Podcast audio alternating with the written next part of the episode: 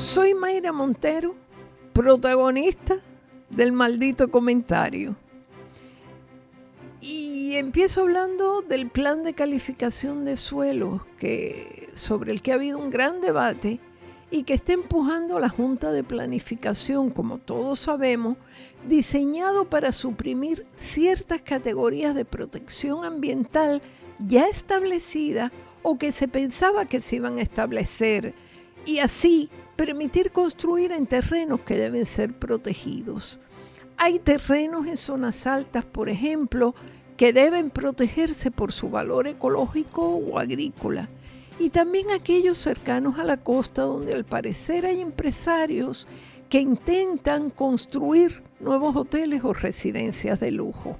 Independientemente del desastre que esa movida representa para el futuro inmediato del país, no el futuro dentro de 100 años, ojo, sino para dentro de una década o menos. A mí me gustaría que alguien me explicara por qué una empresa o alguna persona que disponga de un cierto capital quisiera invertir en lugares que en cualquier momento van a ser abatidos por la furia del mar. ¿Son masoquistas estructurales o, o buscan invertir el dinero precisamente para perderlo? Es que no lo sé.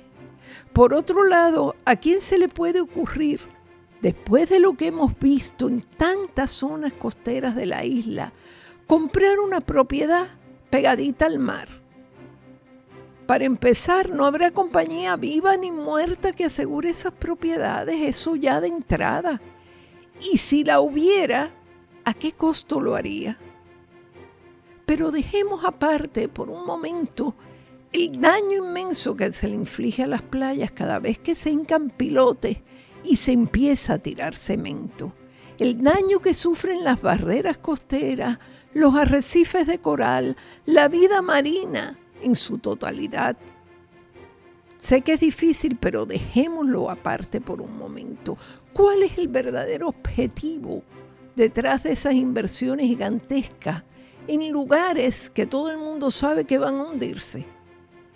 Hoy día, cualquier construcción costera tiene una vida limitada, limitadísima, y sus proponentes lo saben. Basta que en dos o tres años, aparte del proceso continuado de erosión, la isla vuelva a ser azotada por un huracán.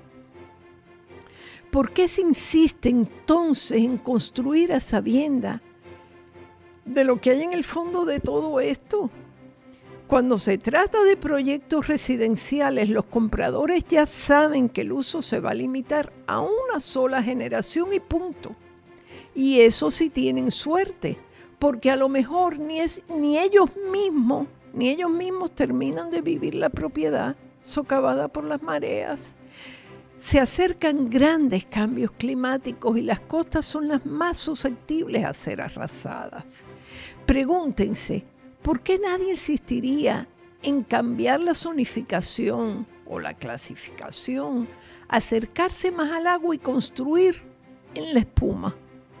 No sé si hay un propósito enrevesado en esto, desde luego, idiotas no son los que construyen, ni tampoco son idiotas las aseguradoras, que me imagino que no van a asegurar ni un solo ladrillo en esas condiciones el que dispone de dos o tres millones para hacerse con una propiedad que a la vuelta de unos pocos años se convertirá en escombros, técnicamente estaría loco.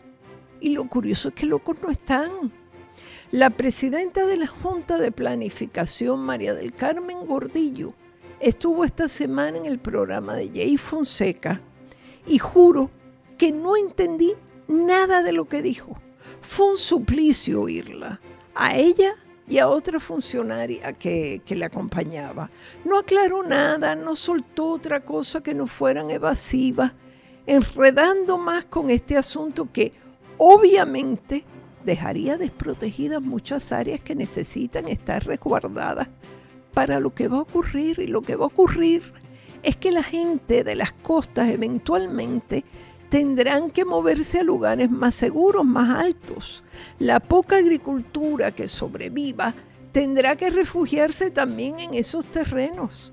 Un suelo que no puede comprometerse con edificaciones para las que me pregunto si habrá mercados, clientes, gentes que no crean en el cambio climático.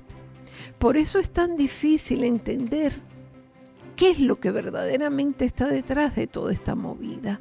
Decir que se está fomentando un proceso de gentrificación, como alegan algunos, ni siquiera es lógico. Aquí no hay ni habrá en mucho tiempo un incentivo poderoso como para que los acaudalados del norte tengan deseo de mudarse. No se les garantiza la seguridad para empezar, ni un sistema eléctrico decente y por lo tanto, ¿cuál sería su calidad de vida? Encerrarse a calicanto en una urbanización donde hasta un tsunami los puede barrer. ¿Quién puede sentirse atraído por esos truenos y por la erosión y por las marejadas ciclónicas? ¿Quién va a invertir millones y millones en eso? Alguien que no puede invertirlo normalmente en otra cosa, supongo. A la presidenta de la Junta de Planificación le ruego que haga el cuento corto, corto y claro. Aquí hay un gato encerrado al que todavía no le hemos visto el pelo y ella sí. Ella sabe quién está dirigiendo la operación que podría denominarse construye ahora y húndase después. ¿Se trata de eso? Pues bien, me despido hasta la próxima semana. Muchas gracias.